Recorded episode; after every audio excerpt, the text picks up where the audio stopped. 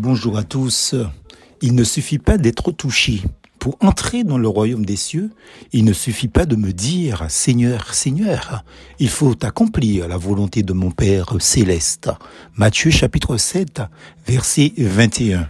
On raconte l'histoire d'une dame qui est allée voir un collègue pasteur à son permanence pastorale. Celle-ci avait été saisie par la parole de Dieu, mais elle ne voulait pas renoncer aux mondanités qu'elle savait et sentait incompatibles avec la foi chrétienne évangélique. Que dois-je faire? Demanda-t-elle à l'homme de Dieu. Le pasteur prit sa Bible, l'ouvrit au chapitre 10 des actes des apôtres, où l'apôtre Pierre avait vu descendre du ciel une nappe contenant toutes sortes d'animaux impurs. Le collègue lut. Puis il entendit une voix qui lui disait, Lève trois pierres, tue ces bêtes et mange-les. Oh non, Seigneur, répliqua Pierre. Le pasteur donna à sa visiteuse sa Bible et un crayon. Puis il lui dit, celui qui dit Seigneur à Dieu ne peut pas lui dire en même temps non. Ou bien vous riez dans cette Bible le mot Seigneur, ou vous riez le nom, mais vous ne pouvez pas laisser les deux.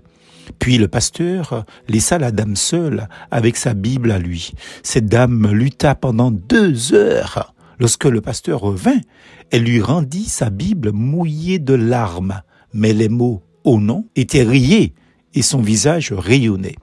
Elle avait remporté la victoire.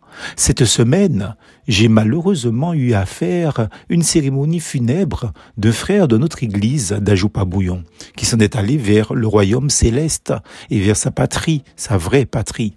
C'était mon voisin proche en plus, donc il y avait un affectif fort entre lui et moi. Mais il a surtout joué un rôle très important dans la recherche du terrain pour le lieu de culte. C'est là, maintenant, que notre église se situe aujourd'hui. Nous en sommes propriétaires grâce à Dieu.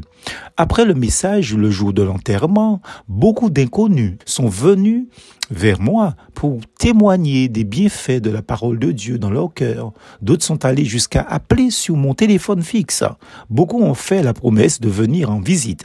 Entre parenthèses, certains l'ont fait ce dimanche. D'autres voudraient se convertir, mais c'est un peu comme l'histoire de cette dame plus haut. Les attraits du monde les retiennent captifs, enchaînés, liés. Enfin, comme le disait l'apôtre Paul, malheureux être humain, qui délivra ce corps de mort? J'en remercie Dieu, c'est possible par Jésus-Christ notre Seigneur. Romains chapitre 7, les versets 24 et 25. Telle est ma prière pour l'humanité entière et pour toutes ces personnes. Puissent ces publications, entre autres, être une puissante arme entre les mains du Seigneur afin que son Saint-Esprit réalise concrètement les propos de Christ dans toutes ses vies touchées par la parole de Dieu, qu'il puisse convaincre le monde de péché et de justice et de jugement. Jean chapitre 16, verset 8. Je dis un Amen, Amen, Amen. Plus fausse en Jésus.